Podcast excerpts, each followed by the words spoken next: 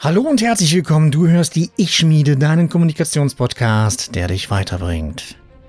Persönlichkeitsentwicklung ist auch Kommunikation und ich zeige dir, wie du dein Selbstwertgefühl steigern kannst, egal ob du eine Führungsperson bist oder grundsätzlich viel und oft mit anderen Menschen zu tun hast.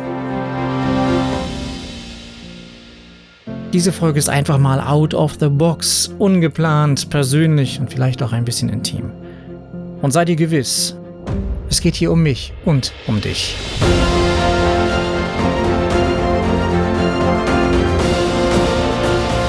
Mein Name ist Markus Seifert und ich bin der Ich-Schmied.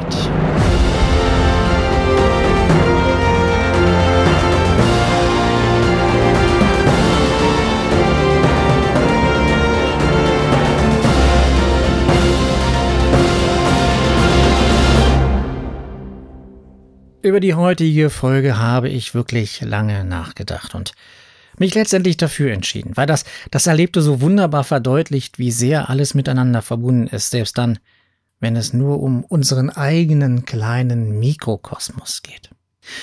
Die heutige Folge ist ganz anders. Ich kann es absolut überhaupt nicht abschätzen, wie lange sie sein wird und ob ich immer den richtigen Ton treffen werde. Da bin ich selbst absolut gespannt und gebe meiner Zunge die absolute Freiheit, die absolute Erlaubnis zu sagen oder rauszulassen, was gerade in dem Moment dann auch in meinem Kopf passiert.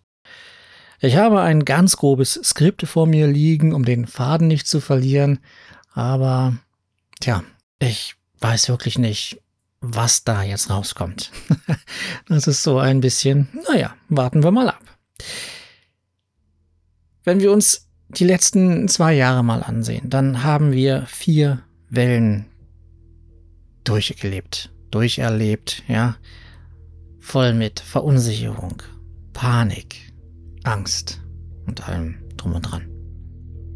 Es geht in dieser Folge überhaupt nicht um Corona oder Politik, sondern um die Umstände, in denen wir leben. Beziehungsweise darum geht es eigentlich auch nicht richtig fest, sondern es geht tatsächlich um, um viel mehr.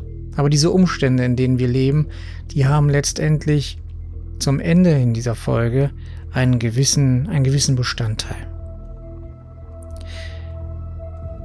Diese Krise, in der wir leben, diese Isolation, diese Einschränkung, Langzeitfolgen, die Psyche, Homeoffice, der Umgang untereinander, unsere Kinder, die Menschen an sich, die Wirtschaft, die Weltwirtschaft und jetzt auch noch diese Tragödie und möglichen Gefahren das schürt alles Angst. Das schürt alles Angst on top zu dem, was wir sowieso alles so haben.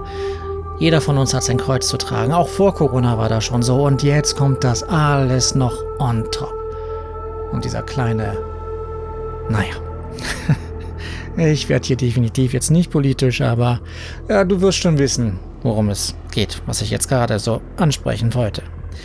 Und all diese ganzen Geschichten bitte ich dich, bei dem, was ich jetzt gleich erzählen werde, immer so leicht im Hinterkopf zu behalten. So also quasi als, nicht als Multiplikator, sondern als, naja, als Zusatz. So als kleinen Zusatz on top. Ich kann von mir behaupten, dass ich weiß, was Schmerzen sind. Ich bin kein Held, darum geht's überhaupt gar nicht. Und ähm, mir ist klar, dass jeder von uns weiß, was Schmerzen sind, was so richtig echte Schmerzen sind. Und seien wir mal ganz ehrlich, es gibt nicht den einen Schmerz, der besonders schlimm ist. Manche Leute sagen, ja, so Schmerzen im Kopf, das sind so die schlimmsten, so am schwersten zu ertragen. Ähm, und dann verletzt man sich am Bein, bricht sich das Bein vielleicht ziemlich kompliziert und dann sind das wieder extreme Schmerzen oder Knieschmerzen. Also ich glaube, jeder von uns weiß, was Schmerzen sind. Und ähm, jeder empfindet ja auch Schmerz ganz anders. Als Kind habe ich mir öfter mal was gebrochen. Handgelenk, dreimal die Schlüsselbeine, also nicht beide gleichzeitig, dreimal, sondern mal das linke, dann das rechte, dann das mal das linke. Und äh, dann hatte ich ein paar Jahre Pause, so ich glaube zehn Jahre oder so war das. Das meiste ist mir alles so in der, in der Grundschule, in der Vorschulzeit so passiert. Und dann hatte ich so zehn, zwölf Jahre Pause und dann habe ich mir noch einmal das Schlüsselbein richtig ätzend gebrochen. Und es wurde auch ein bisschen verfuscht, deswegen ist es ein bisschen schief, aber darum geht es auch gar nicht. Es geht einfach darum, dass ich mir als Kind die ein oder anderen Frakturen gerne mal zugezogen habe. Und es geht hier auch gar nicht darum, dass ich Mitleid erhaschen möchte. Also dieser Mimimi-Modus, den schalten wir gleich mal aus. Es geht hier auch nicht um Heldentum. Es geht einfach darum, entschuldige, es geht einfach darum, dir mal die Möglichkeit zu geben, eine, ein, ein Stück weit mitzuempfinden, weil du vielleicht Ähnliches kennst, weil du auch schon Ähnliches erlebt hast. Darum geht es eigentlich im Großen und Ganzen. Ich wurde damals mit einem Herzklappenfehler geboren. Das ist nichts Besonderes, denn viele von uns kommen mit diesem Defekt auf die Welt. Und dieser, dieser Defekt, dieses Loch im Herzen, das schließt sich in der Regel ganz von alleine, völlig selbstständig.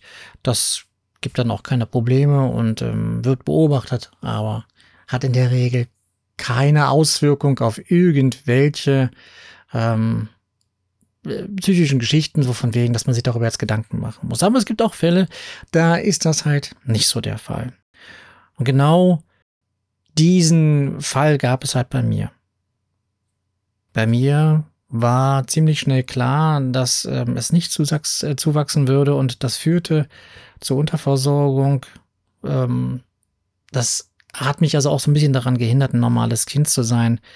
Ähm, und denn auch ich wollte natürlich rumtoben, was aber gar nicht ging. Also wenn ich fünf Meter gerannt bin, dann, dann war ich komplett außer Atem. Ich habe zwar immer getan, aber ich war ganz viel müde und ich wusste das damals ja gar nicht. Also es war mir gar nicht bewusst, was, was so ein Herz alles so macht und wofür das eigentlich da ist. Und dieses, dieses Loch in meinem, in meinem Vorhof, das hat dafür gesorgt, dass das sauerstoffreiche Blut sofort in das sauerstoffarme Blut übergeschwappt ist und dass mein Körper an sich unterversorgt wurde. Und das wiederum führte dazu, dass wenn ich gerannt bin oder sehr viel getobt habe, dann nach zwei Minuten oder vielleicht auch schon nach einer Minute komplett außer Atem war und erstmal fünf bis zehn Minuten Pause brauchte. Das war für mich normal, aber es hat auch dazu geführt, dass ich halt nicht so wirklich richtig Kind sein konnte. Und es führte natürlich auch dazu, dass ich ziemlich schwächlich war und auch ängstlich und ähm, ja, konditionslos. Ja, denn sehr viel Kondition konnte man oder konnte ich halt damals als Kind nicht aufbauen. Es war also recht schnell, dass ich eine OP brauchen würde. Und ähm, es gab ziemlich schwere Umstände. Ich bin in ziemlich schwierigen Umständen aufgewachsen, wie vielleicht auch äh, fast äh, alle oder oder oder der ein oder andere von von euch, die hier zuhören, sind auch in schwierigen Umständen ähm, aufgewachsen. Und bei mir war es nicht so, dass ich geprügelt wurde oder misshandelt wurde, sondern bei mir war es einfach so, dass sich meine Eltern zusammengetan haben, obwohl sie beide wussten, dass es nicht richtig ist. Und ähm, ja, ich auf die Welt kam. Und als ich dann vier wurde, haben sie sich getrennt. Das war auch nicht besonders sauber. Das habe ich zu dem Zeitpunkt aber noch gar nicht so mitbekommen. Es war aber so, damals war es prinzipiell so, wenn sich Erwachsene getrennt haben, dann blieb das Kind bei der Mutter. Und in meinem Fall war das eine definitiv falsche Entscheidung. Und ich habe dann mit sieben angefangen dafür zu kämpfen, dass ich zu meinem Vater komme und das ist dann auch letztendlich auch so gewesen. Mein Vater hat dann das Sorgerecht für mich eingeklagt und letztendlich dann auch gewonnen. Das hat nichts damit zu tun, dass ich meine Mutter nicht lieb habe oder nicht lieb gehabt habe oder nicht geliebt habe. Es waren einfach Situationen, die hier auch nicht gar nicht reingehören. Also es gab Situationen und, und Umstände, die einfach mal für mich auch nicht mehr zu ertragen waren. Mit acht bin ich also zu meinem Vater gekommen. Das war okay. Und mit neun Jahren war dann mein Herzdefekt so schlimm, dass ich mich wirklich nur noch sehr, sehr, sehr, sehr eingeschränkt bewegen konnte. Es war also auch nicht mehr unbedingt funny und auch nicht lustig, um mal dieses Wortspiel jetzt reinzubringen, sondern es war ziemlich dramatisch. Es war klar, dass ich operiert werden musste. Das war schon als kleines Kind klar. So mit vier oder fünf war das eigentlich schon klar. Meine Eltern haben sich ja damals getrennt und das, ja, es wurde viel auf meinen Schultern ausgetragen von Seiten meiner Mutter. Und was nicht ausgetragen wurde, war meine Gesundheit. Mit neun hieß es dann, also liebe Familie, entweder wir machen innerhalb der nächsten sechs Monate irgendwas oder aber Sie machen ein letztes Mal mit etwas mit ihrem Kind und dann war's das. Und diese, diese Aussage, dieses Ultimatum hat dann meine Mutter letztendlich doch dazu einwilligen lassen, ähm, diese OP durchführen zu lassen. Sie hat sich die ganze Zeit davor gesträubt, dagegen gewehrt, es verhindert, denn ihre Unterschrift war trotz allem notwendig, denn sie hatte ja auch ähm, einen, einen, einen bestimmten Anteil des Sorgerechtes und sie wollte das nicht. Aber es war ihre Unterschrift, die notwendig war, damit ich diese Operation bekommen konnte. Und das hat sie bestimmt auch nicht aus, aus Boswilligkeit oder Boshaftigkeit getan, sondern einfach aus dem Grunde, weil sie Angst hatte. Ganz klar. Also eine Mutter, die ein Kind einfach so auf den Operationstisch gibt und dann vor allen Dingen noch ähm, mit dem Herzen oder stell dir vor, mit der Lunge oder mit dem Gehirn. Ich meine, welches Elternteil sagte, ja, okay, macht mal. Das hat sie ja so lange hinausgezogen, bis es wirklich hieß, okay, also entweder machen wir es jetzt oder nie wieder oder nie, weil ähm, in sechs Monaten ist es zu spät. 1981, da wurde ich neun Jahre, kam dann endlich diese OP. Und nach dieser OP hieß es dann anderthalb Jahre engmaschige Untersuchungen, Medikamente, Medikamente, Medikamente. Rehabilitationsmaßnahmen, also ab in die Reha. Zwei oder drei Monate an der Nordsee verbringen. Ähm, ja. Und nach dieser Operation wurde ich dann tatsächlich ein echtes Kind. Äh, naja, also auch da, durch diese Erlebnisse, die ich gehabt habe, durch meine frühe Kindheit, meine frühe Jugend bei meiner Mutter und diesen Dingen, die da passiert sind und die Trennungsgeschichten und auch diese Diskrepanzen zwischen den beiden Familienhälften, die ich hatte und diesem Hin- und Hergerissen sein, denn ich habe natürlich sowohl meinen Vater als auch meine Mutter geliebt, aber ich stand immer zwischen Baum und Borke, weil die eine Familienhälfte hat die andere Familienhälfte fertig gemacht. Und das Problem war, dass es nur eine Familienhälfte war. Die andere Familienhälfte hat mich komplett außen vor gelassen. Das heißt, die väterliche Seite hat sich mit mir beschäftigt und nicht mit dem Umstand. Und die andere Familienhälfte, die mütterlicherseits, hat sehr viel gegen die väterliche Hälfte ähm, gedisst. Das hat man irgendwie mal so genannt. Also ich, die wurden immer gedisst und wurde, es wurde mir auch immer klar gemacht, wie schlecht mein Vater ist und wie schlecht diese Seite ist und was er nicht alles falsch gemacht hat. Nur ich wusste es auch irgendwann mal dann ein bisschen besser. Gut, aber das ist eine ganz andere Geschichte, darum geht es gar nicht. Es geht darum, dass ich also eine Herzoperation hinter mir hatte, dass ich dann nach dieser Operation, nach anderthalb Jahren total fit war und aufblühte und ich dann wirklich ein echtes Kind sein konnte. Ich konnte Sport treiben bis zum Getno, ich hab, bin Rad gefahren, ich habe, ich bin rum durch die Gegend gerannt, ich habe Fußball gespielt. Das Leben konnte kommen. Das war schon echt Hammer. Ich war völlig ausgewechselt. Ich war gut drauf. Natürlich war ich nicht hundertprozentig Kind, was ich ja schon gerade sagte, sondern ich bin auch schon ziemlich, ziemlich reif gewesen für mein Alter. Ich habe dann angefangen, angefangen, Geschichten, Bücher zu schreiben und nicht irgendwelche Sci-Fis, sondern das waren schon teilweise dunkle Geschichten ähm, und mich mit dem Leben auseinandergesetzt und auch mit dem Tod. Zurückblicken kann ich das sagen. Früher war mir das nicht so ganz klar. Naja, jedenfalls, ich spielte Fußball dreimal die Woche am Wochenende. Jedes Wochenende war es ein Spiel. Daran kannst du schon mal erkennen, wie gut es mir dann nach dieser Operation ging. 1987, als ich dann 15 Jahre alt war, verbrachte ich mit zwei kurzen Pausen fast zehn Monate im Krankenhaus. Und da lernte ich dann tatsächlich kennen, was es bedeutet, Schmerzen zu haben. Ich hatte damals einen sogenannten viralen Infekt. Das Problem war einfach, dass man diesen Virus, dass man zwar wusste, was das, äh, dass es ein Virus ist, aber man konnte ihn nicht zuordnen. Man wusste nicht, warum ich ihn bekommen habe. Man kannte diesen Virus auch gar nicht.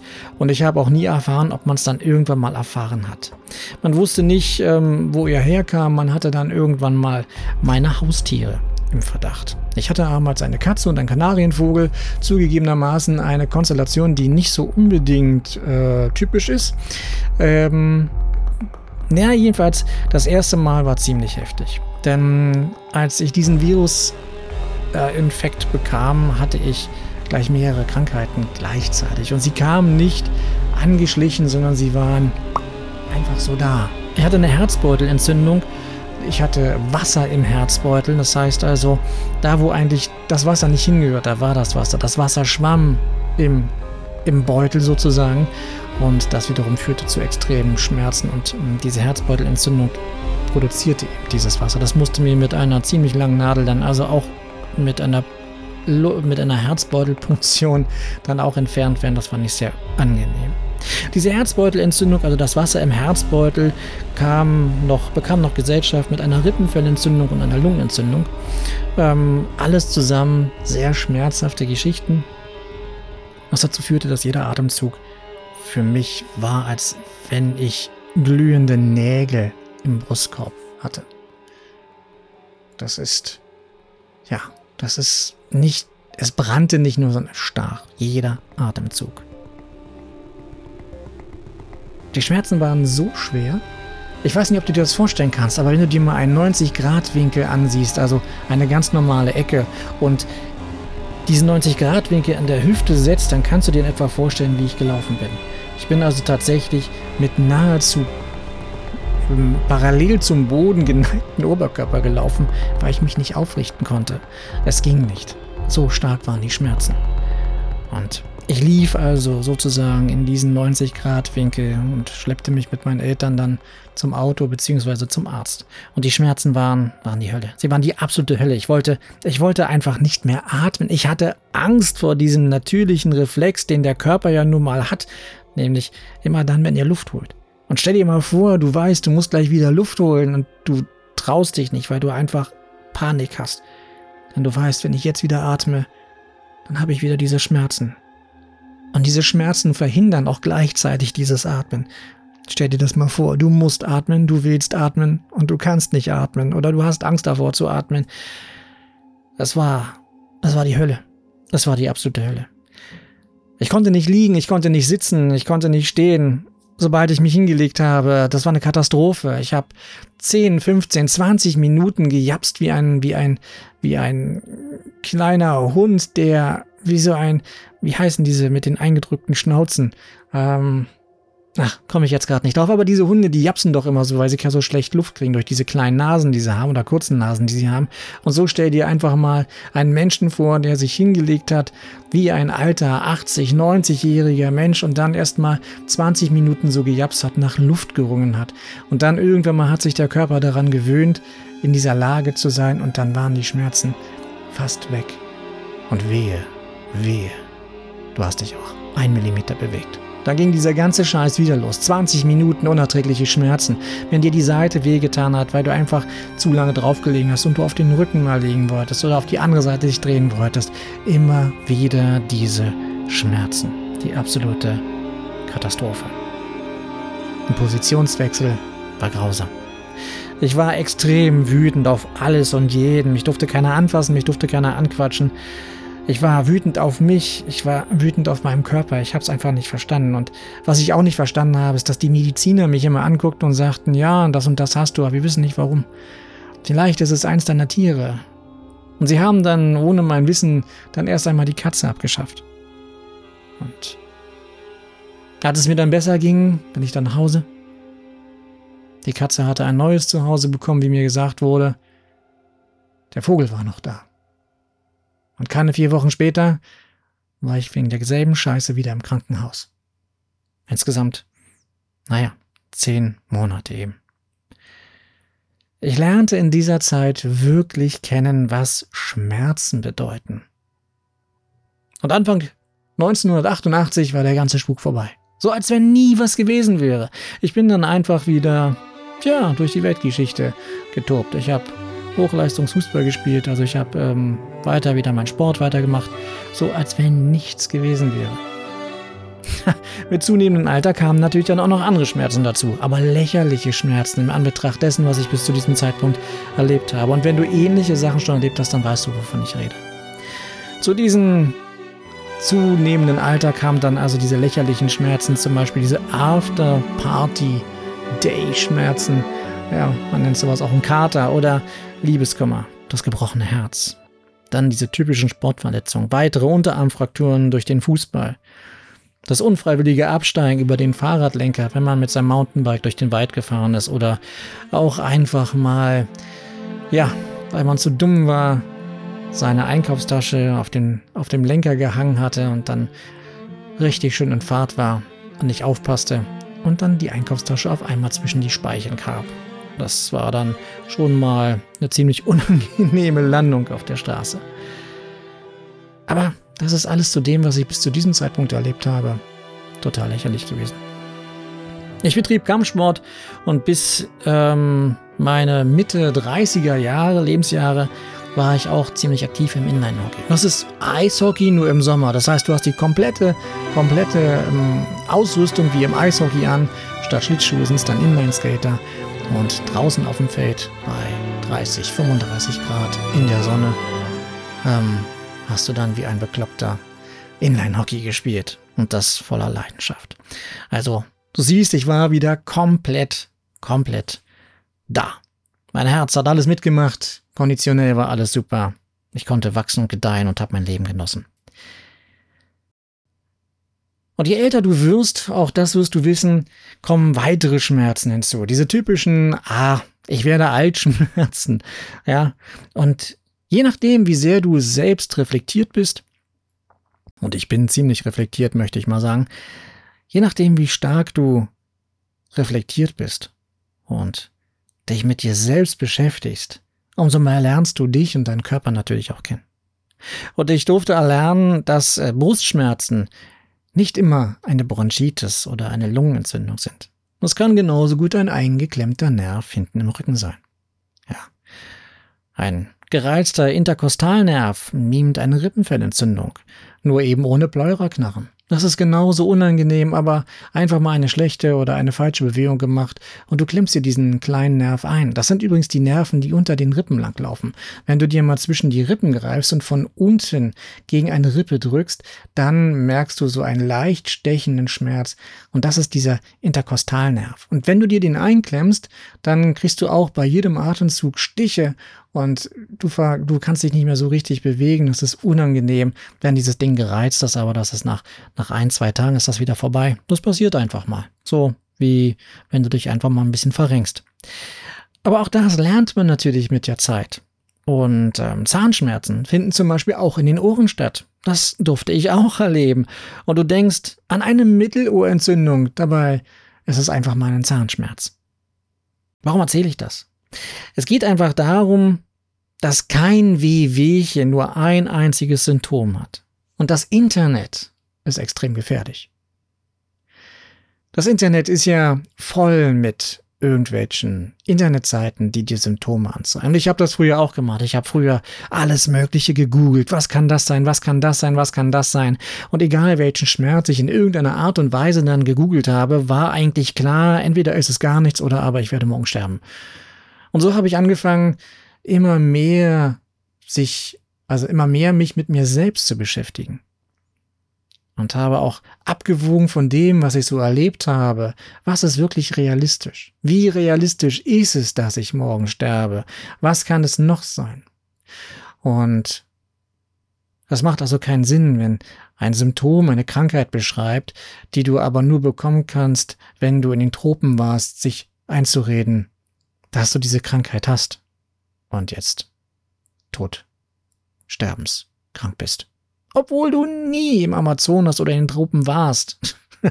Aber so eine Menschen gibt es ja. Das heißt, dadurch, dass wir dieses Internet haben, das ist ja Fluch und Segen zugleich, kannst du dir natürlich auch alles Mögliche einreden. Und aus diesem Grunde bitte ich dich, ich bitte dich inständig, wenn du Schmerzen hast, dann google, aber google nur auf wirklichen Ärzteseiten. Schau dir keine Foren an, wo jeder sagt, ja, das kann das sein, ja, das kann das sein. Ach, der Nachbar meines Freundes, dessen Freund, der Bekannter, der Onkel davon und der Großvater von dem, der hatte das auch einmal. Und der hat erzählt, dass dessen Onkel äh, das mal das und das hatte. Total schlimm. Wünsche ich niemanden. Also schaut euch nicht irgendwelche Medizinforen an, sondern geht direkt auf eine Arztseite, ähm, FAQs oder die Apothekenumschau. Die Apothekenumschau kann ich wirklich empfehlen. Die sagen dir, was es alles sein kann, was es wahrscheinlich nicht sein kann. Und dann hast du erstmal eine grundlegende Orientierung. Das bedeutet aber nicht, dass du dann weißt, was du tatsächlich hast. Du musst trotzdem zum Arzt gehen. Aber du kannst Schon einmal dich so ein bisschen orientieren. Für dich persönlich entscheiden, ob es wichtig ist oder ob du vielleicht doch noch einen Tag Zeit hast, um zu sehen, ob es vielleicht nur ein eingeklemmter Nerv ist. Ich für meinen Teil kenne meinen Oberkörper sehr, sehr gut. Ich kenne meine Lunge, ich kenne mein Herz, ich kenne meine Rippen. Ich weiß, wie sie sich anfühlen, ich weiß, wo sie stecken und ich bin mir durchaus im Klaren zu wissen, was es bedeutet, wenn irgendwas von diesen Dingen in meinem Oberkörper anfangen zu ziepen. Und so bin ich also auch dann in der Lage zu sagen, okay, das ist einfach nur ein Nerv, weil ich habe jetzt nichts irgendwas gemacht, was meine Lunge irgendwie angreifen könnte. Ich rauche seit fast 16 Jahren nicht mehr.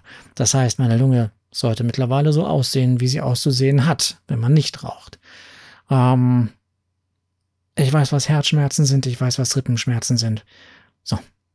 Also alles, was hinter den Rippen so rumhängt, damit kenne ich mich einigermaßen aus. Das behaupte ich einfach mal von mir, weil ich habe ja die Erfahrung gemacht. Und jetzt kommen wir in die Gegenwart. Und dann kam dieser, dieser verfickte Störenfried. In dem Fall meine ich jetzt übrigens Covid. Ähm, Covid ist ja bis heute maßlos unterschätzt. Also nicht das Virus, ja, denn, denn wir wissen mittlerweile, was dieses Virus macht und wie man es mehr oder weniger eindämmen kann, sondern es geht um die Umstände. Und hier geht es jetzt nicht um die politischen Geschichten, sondern es geht einfach mal um die, um die Umstände im Allgemeinen. Ja, unsere Kinder, aber auch wir, wir Erwachsenen, wir sind, wir sind geschädigt. Die psychischen Schäden sind, sind nicht auszudenken und die Dunkelziffer sind enorm. Klar, Burnout und Co. gab es auch schon vor Corona. Nicht jedoch bereits in den Grund- oder in den weiterführenden Schulen, oder? Und schon gar nicht in diesen Dimensionen. Corona ist definitiv, definitiv unterbewertet. Völlig falsch eingeschätzt. Denn diese Corona-Geschichte hat uns ja alle in diese Isolation gebracht. Und ich spreche jetzt nicht von Deutschland, sondern ich spreche von der ganzen Welt. Und das ist ja dieses, dieses Fatale an dieser Pandemie. Wir sind ja komplett isoliert gewesen. Wir sind teilweise immer noch isoliert. Wir durften eine Zeit lang nicht mal unsere Liebsten treffen. Zwei Weihnachten, fast ganze zwei Weihnachten haben wir nahezu völlig isoliert gelebt. Eine Katastrophe für einen Menschen, eine Katastrophe für ein Wesen, was permanent eigentlich das Miteinander braucht. Und dass es so wichtig ist, das siehst du jetzt gerade, wenn du mal die Presse aufmachst und mal siehst, was in den einzelnen Ländern in Deutschland, in den einzelnen Ländern passiert, wo seit diesem Wochenende die Clubs wieder aufmachen können. Die Männer stürmen rein. Quatsch, die Männer, die Menschen stürmen da hinein. Sie wollen endlich wieder Spaß haben, sie wollen sich ablenken, Sie wollen endlich mal was anderes. Sie wollen Normalität. Dass da beim Hintergrund extrem viel psychische Belastung hängt, das sehen die meisten Leute nicht. Das haben sie aber auch vor Covid schon nicht gesehen. Also bevor sie angefangen haben, darunter wissentlich zu leiden, haben sie ja schon an Burnout gelitten. Und damals wurde darum gekämpft, dass endlich dieser Burnout auch anerkannt wurde und nicht belächelt. Könnt ihr euch noch daran erinnern, wie es war, bevor wir Covid hatten? Da haben wir ja eigentlich genauso uns den Arsch aufgerissen auf Arbeit, haben uns zum Teil kaputt gearbeitet. Und das machen wir jetzt immer noch. Aber jetzt kommt noch dieser Umstand dazu, dass wir aufgrund von diesem kleinen, verfluchten Virus uns nicht nur den Arsch aufreißen, weil wir das sowieso schon immer gemacht haben, sondern wir auch noch psychisch und seelisch uns den Arsch aufreißen. Und wir uns noch weniger zugestehen, weil wir aufgrund von diesen Covid und aufgrund dieser wirtschaftlichen Umstände, die wir haben, ja jeden Tag damit rechnen müssen, den Arbeitsplatz zu verlieren, weil unser Arbeitgeber die Krise nicht übersteht. Alleine was da in unseren Köpfen passiert, bei uns Erwachsenen, ist ja schon mal immens die Aggressionsbereitschaft, die, die, die, diese Latte ist ja mittlerweile kaum noch höher als eine Teppichkante. Und jetzt potenziere das nicht, sondern nimm einfach mal nur diese Belastung, die wir Erwachsenen jetzt schon haben, und pack sie auf unsere Kinder. Wir sprechen hier von Kindern. Wir sprechen hier davon, dass wir Kinder verhindern, dass wir verhindern, dass Kinder normal miteinander interagieren können. Jetzt ist das vielleicht wieder besser. Ja, das ist völlig in Ordnung. Aber die letzten zwei Jahre. Mehr als zwei Kinder auf einem Haufen undenkbar. Kinder haben ihre Klassenkameraden zwei Jahre nicht gesehen. Entweder weil sie zu Hause sein mussten oder aber weil sie Masken getragen haben. Der Mensch ist ein Sozial, ist eine Sozialkompetenz. Der Mensch ist einfach mal ein soziales Wesen. Und obwohl es notwendig war, machen wir extrem viel kaputt damit. Auch wenn es nicht anders ging.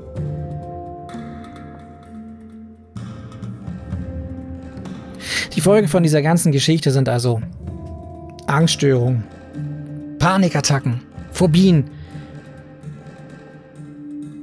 Wir sprechen hier zusätzlich auch noch über körperliche Beschwerden. Also nicht nur unbedingt nur Dinge, die, die im Kopf passieren, sondern die sich auch körperlich ausüben, wie zum Beispiel Atembeschwerden, Migräne, Schweißausbrüche, Herzrasen, Herzrhythmusstörungen, Ohnmachtsanfälle aus dem Nichts, verfickte Scheiße. Unsere Kinder.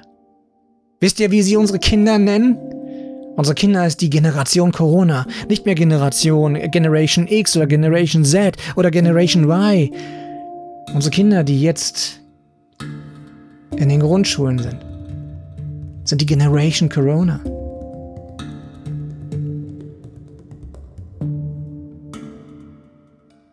Wir haben jetzt bereits schon viel zu wenige Psychotherapeuten.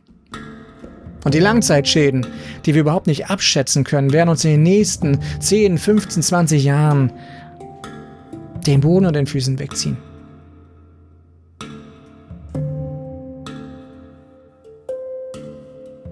Trotz dieser tragischen Reichweite ist es trotzdem äh, total faszinierend, was unser Körper so anstellt, um uns zu zeigen, dass mit uns irgendwas nicht stimmt. Aber Gott sei Dank, pah, es gibt ja Schmerztabletten, Kripostat, Oxycodon, Aspirin, Cortison, Vicmedinite und wie sie nicht alle heißen. Hauptsache, wir funktionieren weiter. Gerade jetzt wo jeder Arbeitsplatz in Gefahr ist. Durchhalten, egal wie, wird schon wieder. Na klar. Faszinierend, was der Körper so mit einem anstellt. Und was ein Körper mit einem anstellt. Und wie gesagt, behalte diese Covid-Geschichte, die ich gerade erzählt habe, auch am Anfang schon erwähnt habe, bitte immer im Hinterkopf. Im Oktober 2021 hatte ich plötzlich Schmerzen in der Brust. Das war neu für mich. Das war extrem heftig und sehr, sehr kurz.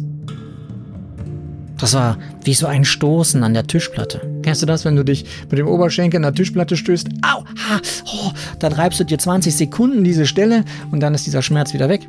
Aber er war ziemlich ätzend, weil du genau die Ecke getroffen hast und bestenfalls genau den Punkt, der am meisten wehtut am Oberschenkel, oder? Ätzende Scheiße. Nur die nächsten drei, vier Tage kriegst du einen richtig schönen, fetten blauen Fleck. Aber der Schmerz, der ist wieder vergessen. Aber diese 20 Sekunden, die hatte ich in der Brust. Nicht einseitig, nein, auf der gesamten Brustfläche vorne und auf der gesamten hinteren Fläche. Ja, aber auch nur sehr kurz. 10, 20 Sekunden vielleicht. Und trotzdem ging im Hintergrund sofort mein Hirn die Oberkörperliste durch. Rippen? Ah, nein. Rippen sind es nicht. Lunge?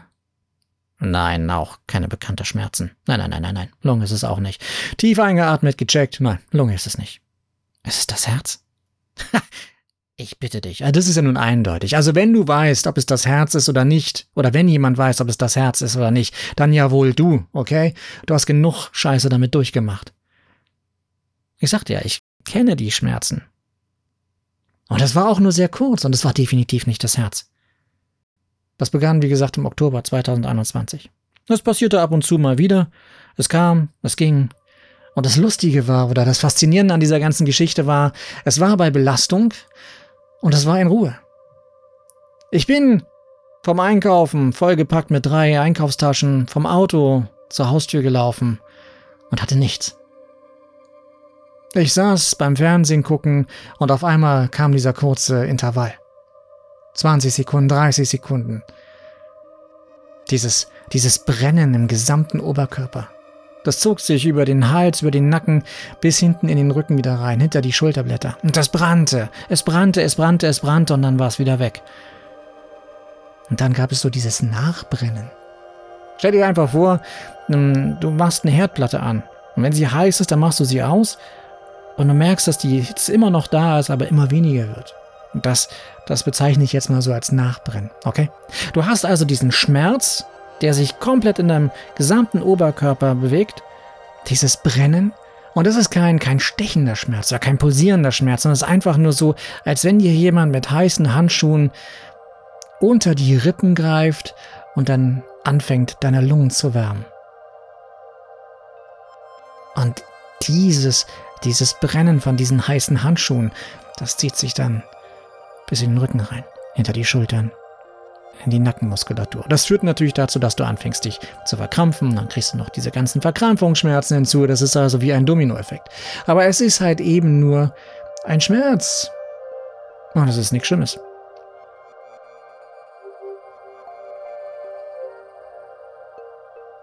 Das Lustige war auch, dass ich auch Schmerzen hatte, wenn ich mich bewegt habe.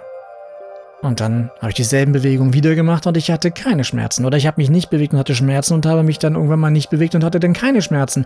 Es war also auch nicht reproduzierbar.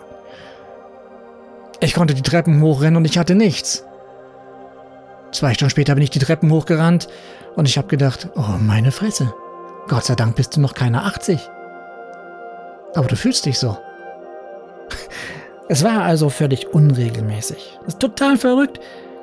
Und ich bin auf den Schluss gekommen, okay, das ist wieder dadurch, dass ich ja sehr viel sitze und momentan nicht so unbedingt viel Zeit für Sport hatte, dann wird das wieder ein Nerv sein, den ich mir hinten im Rücken irgendwo eingeklemmt habe. Macht ja auch Sinn. Diese Erfahrung hast du ja auch schon gemacht, Markus. So ein Nerv im Rücken ist schon echt ätzend. Der strahlt bis nach vorne aus. Also habe ich immer wieder versucht, mich zu entspannen. Dehnungsübung gemacht. Das ist ziemlich verrückt, was so ein eingeklemmter Nerv so für Auswirkungen haben kann, was so ein, so ein klitzekleiner Nerv, der gereizt ist, für Schmerzen verursachen kann. Anfang Dezember dann das erste Mal länger. Aus dem Nichts. Einfach so. Abends auf der Couch gesessen, einen Film gesehen und dann, bam, wie immer. Der gesamte Oberkörper brannte. Es war kein Stechen, es brannte einfach nur. Vorne, hinten, ein bisschen die Schulter, aber nicht in den Arm rein. Es war auch kein Stechen, kein Pulsieren, es war wieder dieses Brennen. Mal eine Minute lang. Gedehnt, gedreht, tief eingeatmet, Klimmzüge gemacht, sich ausgehangen, sich auf den Boden gelegt. Die Rückenwirbel na, wie soll ich das sagen? Kennst du das, wenn du, wenn du, wenn du die Rückenwirbel ein bisschen überdehnst und sie den anfangen so leicht zu knacken? All das gemacht. Und nach 60 Sekunden waren die Schmerzen wieder weg. Das Nachbrennen dauerte dann ein bisschen länger. Dieser verdammte Nerv. Dieser absolut verdammte Nerv. Ich wollte sicher gehen. Ich dachte mir, okay, dieser Schmerz, der sagt dir doch irgendwas. Also bin ich am nächsten Tag zum Arzt gegangen. Ich habe ihm davon erzählt und habe ihn gefragt, kann das ein Infarkt gewesen sein? Und er sagte, ja, komm, wir gucken uns das mal im, im EKG an. Also im Elektrokardiogramm. Und dieses EKG kann dir tatsächlich im Nachhinein zeigen, ob du einen Herzinfarkt hattest oder nicht. Das Ergebnis war ziemlich beruhigend, denn das EKG war sauber. Es war sowas von sauber. Ich bin kerngesund. Ich bin absolut kerngesund. Diese, dieser, dieser, dieser Schmerz ist definitiv also ein Nerv. Nicht das Herz. Es ist ein Nerv, den ich mir eingeklemmt habe. Tja. Es war nichts großartig Auffälliges. Ich bekam Tabletten für meinen Bluthochdruck Und im Dezember hatte ich also diesen einen Anfall von knapp fünf bis sechs Minuten, worauf ich ja dann zum Arzt gegangen bin und der hatte mir gesagt, Herr Seifert, Sie sind völlig in Ordnung, es war kein Herzinfarkt, machen Sie einfach mal ein bisschen ruhiger, genießen Sie die freien Tage, die Sie jetzt haben zwischen Weihnachten und Neujahr und lassen Sie mal die Seele so richtig baumeln. Gesagt, getan, das habe ich gemacht. Am ersten Weihnachtsfeiertag habe ich meine Familie geschnappt, wir sind dann rausgefahren an die Ostsee und haben es uns da an einem kleinen, ruhigen See gut gehen lassen. Fünf Tage Ruhe. Fünf Tage ohne Schmerzen. Am Tag der Abreise, wir haben die Koffer dann gepackt. Ich habe die Koffer runter zum Auto gebracht. Und da habe ich das erste Mal gedacht, Alter, dieser Nerv geht mir langsam wirklich auf den Sack. Fast 20 Minuten habe ich stärkste Schmerzen gehabt. Ich konnte ganz normal durchatmen. Ich hatte nichts mit der Lunge, ich hatte nichts mit dem Herzen. Ich hatte einfach nichts mit den Rippen. Ich war komplett gesund. Ich wusste es ja. Es war dieser verfluchte Nerv. Und dieser verfluchte Nerv hat mich wirklich wahnsinnig gemacht. Dann gab es diesen Sprung ins Jahr 2022. Mir war klar, dass es also irgendwie die Psyche sein musste. Wenn es also wieder kein Infarkt war, dann blieb ja nur die Psyche, also extrem viel Stress. Und ja, zu dem Zeitpunkt hatte ich viel Stress. Wer hat ihn denn bitteschön nicht? Ja, wir sind alle so extrem am Stresslevel aufgrund von Covid und aufgrund unserer Arbeit, dass es eigentlich völlig normal ist, dass man diese ganzen Probleme hat. Ich hatte auch keinen Schmerz bis in den Arm rein. Ich hatte keine Atemnot. Ich hatte keine Übelkeit, keine Schweißausbrüche. Ich hatte nichts von dem. Ein Zeichen dafür, dass ich auch einen, keinen, einfach keinen Herzinfarkt hatte. Ich war gesund.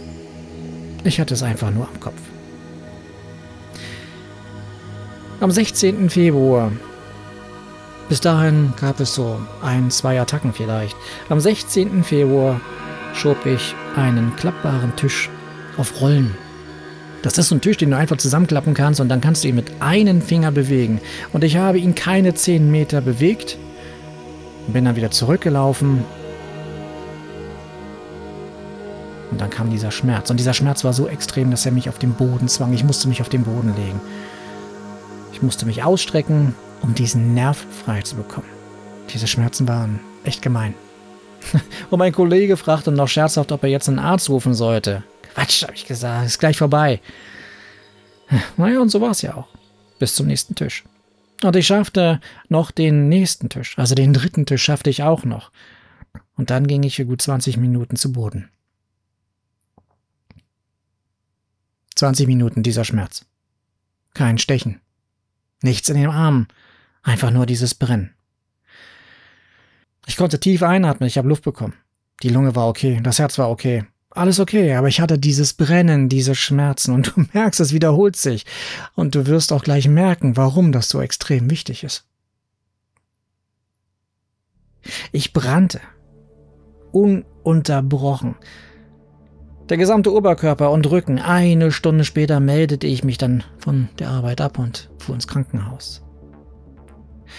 Blutdruck, EKG, Sauerstoffsättigung, alle Werte im grünen Bereich. Puls normal, Herz unauffällig, Lunge frei, Blut einwandfrei, EKG sauber. Herr Seifert, Sie sind gesund. Das ist psychosomatisch. Treten Sie mal ein bisschen kürzer.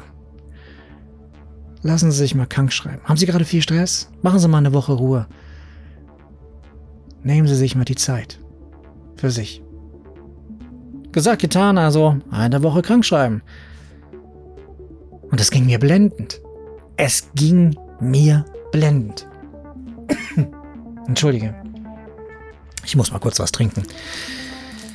Es ging mir blendend. Was soll ich sagen?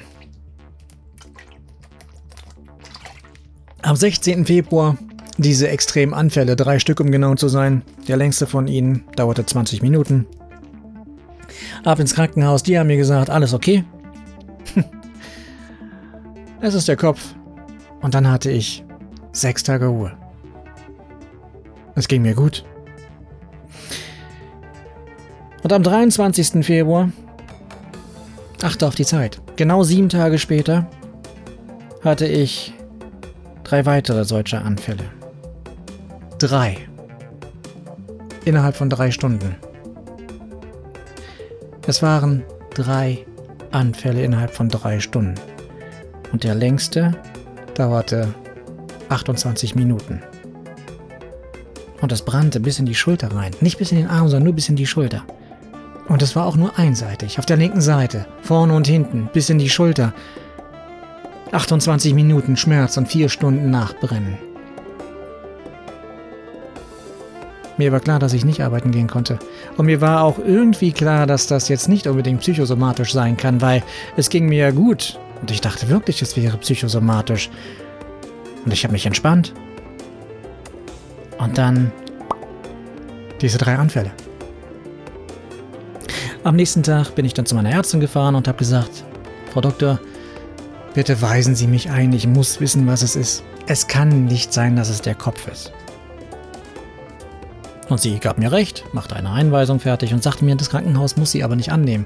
Sie werden sicherlich untersucht und wenn bei dieser Untersuchung nicht rauskommen, nichts rauskommt, ich kann dem Krankenhaus nicht vorschreiben, dass du drin bleibst. Okay, also ich ins Krankenhaus, Notaufnahme, dieselbe Prozedur wie vor einer Woche. Zugang gelegt, EKG, Blutdruck, Puls, Herzgeräusche, Lungengeräusche, alles okay.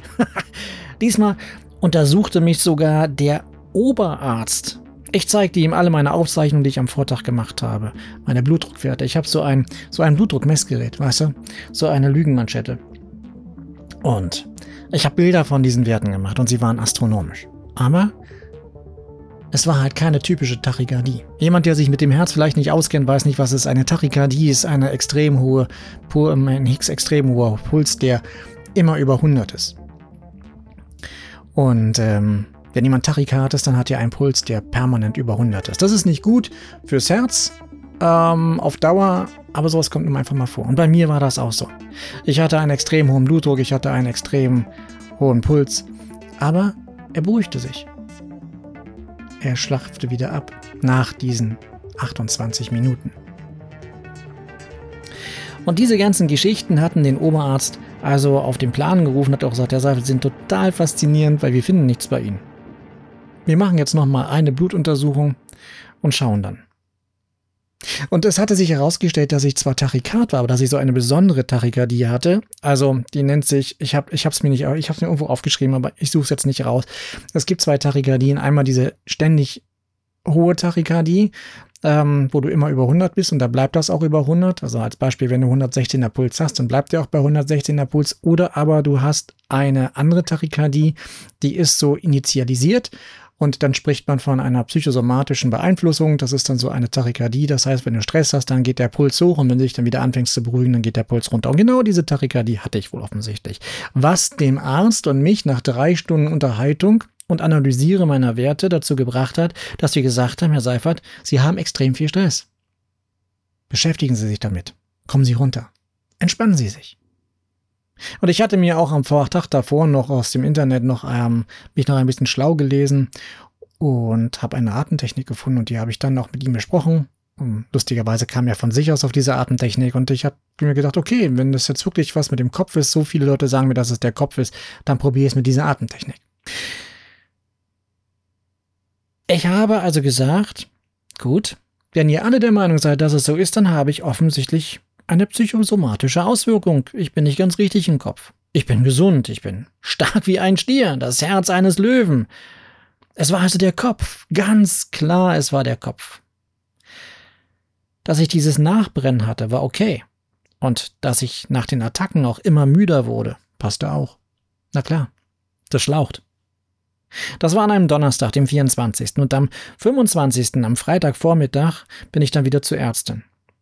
Der Weg dorthin war beschwerlich. Ich hatte zwei Meter vor dem Tresen der Ärztin dann wieder so einen Anfall, extremste Schmerzen, so dass ich also auch mich wieder hinknien musste und ich atmete.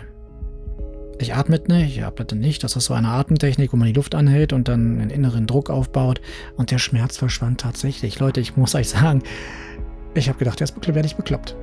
Ich habe es geschafft, diesen Schmerz zu bändigen. Und ich war bei der Ärztin, um mir eine weitere Krankschreibung zu holen, denn ich wusste ganz genau, dass ich so nicht arbeiten kann. Und an diesem Freitag habe ich mir die nächste Krankschreibung geholt. Und an diesem Freitag hatte ich noch zwei weitere Anfälle. die extrem schmerzhaft waren, die extrem lange gingen, die ich weggeatmet bekommen habe. Machte diese Atemübung wieder und schaffte es auch bis nach Hause. Das heißt, die zweite Attacke, die erste war beim Arzt, die zweite Attacke war während des Autofahrens. Da musste ich rechts ranfahren und musste eine Viertelstunde warten und habe diese Atemtechnik gemacht. Und die dritte Attacke hatte ich dann zu Hause, wo ich mir wieder was zu essen gemacht habe, mich ganz gemütlich auf den Tisch, äh, Quatsch, auf den Tisch, an den Tisch gesetzt habe und ganz entspannt gegessen habe. Und da war dann die dritte Attacke. Und diese Attacke war heftiger als die anderen. Sie war viel schmerzhafter. Ich habe die Atemtechnik angewendet, ich habe mich beruhigt, ich wurde extrem müde. Ich habe versucht zu schlafen. Ich war total abgeschlaft. Ich war geschafft. Ich war kaputt. Ich beruhigte mich. Ich wusste ja, dass alles nur in meinem Kopf passierte. total verrückt. Ich hätte nie gedacht, dass Stress solche Auswirkungen haben kann. Aber ja, das war's dann wohl. Gestern vor einer Woche. Am Samstag, den 26. Februar 2022 um 12.10 Uhr. Ich schaute gerade auf die Monitoruhr, als ich meine letzte Attacke bekommen sollte. Diese Attacke dauerte länger als alle anderen. Bis zu diesem Zeitpunkt war meine längste Attacke 28 Minuten. Und ich sollte erfahren, was der Körper so alles hinbekommt. Ich, ich entspannte mich. Ich bekam diese Attacke, ich entspannte mich und der Schmerz nahm nicht ab. Ich sagte meiner Frau, dass ich äh, den Blutdruckmesser brauchte und ging derweil ins Schlafzimmer, um mich auf die neuen Matratzen zu legen, um mich besser entspannen zu können. Ich maß meine Werte, um mich zu beruhigen. Mir war ja klar, okay, das ist ja alles äh, nur im Kopf, also Messgerät rangehalten, Blutdruck war extrem hoch, okay, das war noch in Ordnung. Der Puls war hoch, okay, das war auch okay. Ich wusste, wenn ich mich jetzt wieder beruhige, dann geht das ja alles wieder runter. Fünf Minuten später die nächste Messung. Man sollte immer so in fünf Minuten Takten messen, nicht kürzer. Also nach fünf Minuten Schmerz und auf dem Bett winden wie ein Wurm, habe ich die nächste Messung gemacht. Und der Puls war noch höher. Und der Blutdruck war im roten Bereich. Ich brannte innerlich lichterloh. Und ähm, ich weiß nicht, ob du es mitkriegst, aber obwohl es mir wahnsinnig gut geht und ich jetzt darüber rede, nimmt es mich trotzdem so ein bisschen mit. Ich brannte lichterloh, das wird mir jetzt mal so richtig bewusst. Ich brannte, ich brannte, ich brannte, ich brannte auf der linken Seite und nur auf dieser verfluchten linken Seite, vorne und hinten. Und es brannte bis in meinen Arm. Mein Arm brannte bis zum Ellbogen. Es war kein Stechen, es war einfach nur dieses Brennen. Ich prüfte wieder meine Liste. Meine Lunge war frei. Herzschmerzen waren es nicht, denn ich kannte ja Herzschmerzen und Rippen waren es sowieso nicht. Ich hatte keine Schmerzen beim Atmen, ich hatte einfach nur Schmerzen. 40 Minuten. Dann gab ich meiner Frau, die mich bis zu diesem Zeitpunkt zweimal gefragt hatte, ob sie den RTW rufen sollte, das grüne Licht zum Go und habe gesagt, ja. Ruf den RTW. Irgendwas ist hier. Bis zu diesem Zeitpunkt hatte ich noch zwei weitere Messungen gemacht und mein Puls stieg noch weiter an. Aber mein Blutdruck war nicht mehr im roten Bereich, sondern er war im tiefroten Bereich. Das heißt, ich hatte vier Messungen gemacht und ich wusste, ich bin Tachykard. Ich hatte nicht mehr diese psychologische Tachykardie, sondern ich war Tachykard. Mein Puls stieg und stieg und stieg. Aber mein Blutdruck stieg und stieg und stieg und meine Schmerzen, die blieben. Sie blieben. Ich brannte. Ich brannte einfach nur noch. Und mir wurde bewusst, dass irgendwas nicht stimmte und ich dachte an den schlimmsten Schmerz, den, an, den ein Mensch ertragen muss. Ich habe vor einiger Zeit mal einen Vortrag gehört und da wurde dieser, dieser Schmerz mal benannt. Das ist der sogenannte Vernichtungsschmerz. Der, schmerzhafte Schmer der schmerzhafteste Schmerz, den ein Mensch überhaupt ertragen kann. Für einen Menschen der grausamste Schmerz. Du kannst das gerne mal googeln. Man nennt dieses Ding Vernichtungsschmerz. Das hat nichts nur mit Herzen zu tun, sondern dieser Schmerz ist der, der, der, der schlimmstmögliche Schmerz, den so ein Mensch hat. Oder den so ein Mensch hat, den ein Mensch haben kann. Ich wand mich also auf dem Bett merkte, dass ich apathisch wurde und meine Frau hm, versuchte mit mir zu reden und ähm, ich ihr damit Angst machte. Und ich riss mich einfach zusammen und sprach mit ihr, zumindest so, wie es mein Schmerz zuließ. Letztendlich durfte ich diesen Vernichtungsschmerz alles in allen fast zweieinhalb Stunden ertragen, bis ich ein wirksames Mittel bekam und diesen Schmerz deutlich, aber nicht vollständig eindämmte. Fast genau drei Stunden später sah ich auf den Monitoren die beiden Gefäßver Gefäßverängerungen, die dafür sorgten, dass ich vor acht Tagen, heute vor acht Tagen, wegen einem körperlichen Leiden mit Blaulicht und Sonderrecht ins Krankenhaus geschafft wurde. Ich hatte einen Herzinfarkt, lag im OP und erhielt über einen Herzkatheter zwei Stents implantiert. Punkt. Bereits am Tag danach, also heute vor einer Woche, am Sonntag, ging es mir prächtig. Ich bin wieder wohlauf und fühle mich fit und vital, wobei mein Körper das noch nicht so ganz zulässt, aber die vergangenen Monate steckten halt noch in ihm oder stecken immer noch in ihm und ähm, so zwingt er mich ruhiger zu treten und langsam wieder in den Flow zu kommen, obwohl mein Kopf und mein Herz sagen, yeah, komm hier, ich habe eine Vitalität, die ich in den letzten zwölf Monaten nicht mehr gespürt habe. Es ist schon echt erstaunlich, wie sehr die Lebensqualität steigt, ähm, nur weil zwei kleine Adern wieder die richtige Menge Blut transportieren. Ich hatte einen Herzinfarkt, ich hatte ein körperliches Beschwerden. Alle Beschwerden, die mir psychosomatisch zugewiesen worden sind, waren ganz, ganz kleine Anzeichen.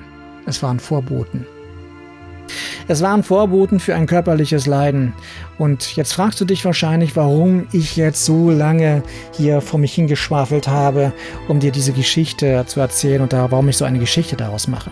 Denn ein Herzinfarkt ist nichts Besonderes. Da hast du vielleicht recht, aber es zeigt auf eine sehr fantastische, absurde, schmerzhafte Art und Weise, dass niemand davor gefeit ist. Kein Guru, kein Mentor, kein Coach, kein Trainer, niemand Mann, wir alle sind nämlich nur Menschen und ich finde, es gehört auch dazu, nicht nur jeden Tag ähm, zu zeigen, dass man Sport macht, am Strand joggt und dann in die Kamera keucht und schnauft.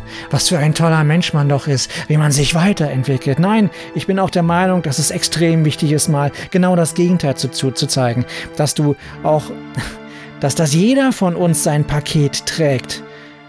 Und vielleicht genau deswegen auch dazu berechtigt es, anderen Leuten zu zeigen und zu erklären, wovon sie reden. Die Daseinsberechtigung zu haben, warum wir Coaches sind.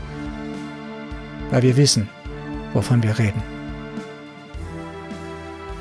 Wie gesagt, am Anfang von diesem Podcast, von dieser Podcast-Folge habe ich gesagt, es geht hier nicht darum, dass ich wie ein Held hier dastehen möchte oder dass ich in irgendeiner Art und Weise ein Mimimi-Effekt haben möchte. Es geht einfach darum, mal zu zeigen, wie das Leben so ist. Und dass es auch Menschen, die offensichtlich völlig gesund sind, es eben nicht sein können. Es zeigt auch, sich und die Umgebung zu reflektieren und nicht immer alles hinzunehmen. Vor fast drei Wochen waren es die Nerven. Vor zehn Tagen war es psychisch-somatisches, äh, war es ein psychisch-somatisches Ungleichgewicht. Und vor acht Tagen war es ein Herzinfarkt körperlich existenzbedrohend. Nichts davon habe ich einfach so hingenommen. Ich habe gehört, dass mir die Mediziner sagten und dass mir die Medizin gesagt hat, ich habe mich beobachtet, ich habe mich dann hingegeben, ich habe mich dem hingegeben, aber ich habe mich nicht aufgegeben. Ich habe nicht gesagt, gut, okay, dann ist es psychosomatisch. Die haben gesagt, es ist so, also ist es so. Stattdessen habe ich mich immer weiter beobachtet. Ich habe mich hinterfragt. Ich habe die Medizin hinterfragt. Ich weiß nicht warum, aber ich habe es getan. Aber ich habe es zugelassen. Und ein guter Coach sorgt dafür, dass sein Coaching niemals aufhört, sich selbst zu reflektieren, den Ist-Zustand zu betrachten.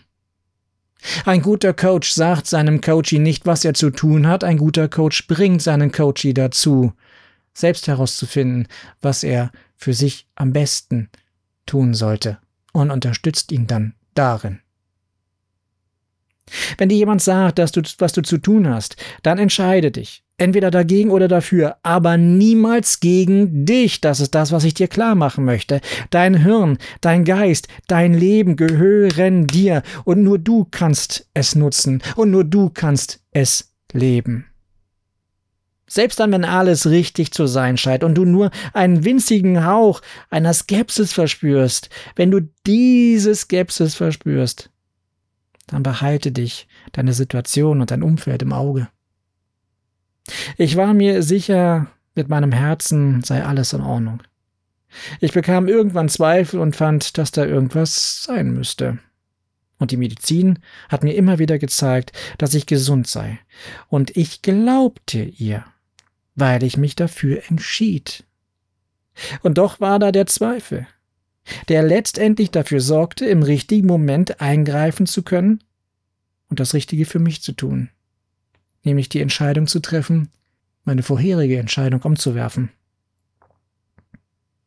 Diese heutige Geschichte baut auf jahrelange Erfahrung auf und es ist völlig egal, ob du Schmerzen hast oder nicht. Es geht um die Botschaft an sich. Welche Botschaft? Erstens, du bist nicht deine Vergangenheit. Ich wäre dann nämlich ziemlich schwach und kränklich. Das bin ich nicht. Zweitens, dein Wesen, also du, baust auf Erfahrungen auf. Aus deinem Leben. Und das ist gut. Aber nur insoweit, wie du bereit bist, auch Neues zuzulassen, die deinen Erfahrungen vielleicht sogar widersprechen. Meine Erfahrung sagte mir, es ist nicht das Herz, wenn ich kannte ja die Schmerzen eines Herzens. Die Ärzte sagten mir das ebenfalls. Es ist nicht das Herz. Hätte ich mich darauf versteift, gäbe es diese Folge, die du jetzt gerade hörst, vielleicht gar nicht.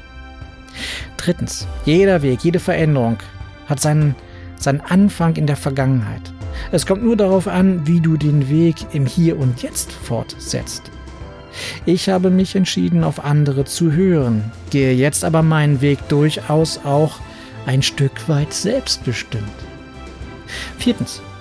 Obwohl diese Geschichte meine ganz persönliche eigene Geschichte ist und sie in meinem Mikrokosmos spielt, kann sie dir durchaus helfen, deine eigenen Parallelen zu finden, deine eigenen Schlussfolgerungen zu definieren und deinen eigenen Weg besser zu finden. Und fünftens, Natürlich kannst du dich auch immer auf andere verlassen. Nur bedenke, es heißt, wer sich auf andere verlässt, ist oft verlassen. Und ich habe dazu ein sehr schönes Schlusswort aus meinem kleinen, bescheidenen Buch. Sie sagen es, das da lautet, wenn du dich verlässt, wer ist dann noch bei dir, der dich im schlimmsten Fall retten kann? So, das war's jetzt erstmal mit der Folge. Das war eine Folge Out of the Box und wenn du bis hierhin wirklich gehört hast, dann Hut ab und vielen Dank dafür, dass du deine Zeit wieder mit mir geteilt hast. Es war mir wichtig, auch mal eine Schattenseite zu zeigen, obwohl man kein Prominenter ist. Ich hoffe, du konntest was mitnehmen und wenn ja, dann freue ich mich über einen Kommentar oder eine Mail wie gewohnt unter podcast.dieichschmiede.de.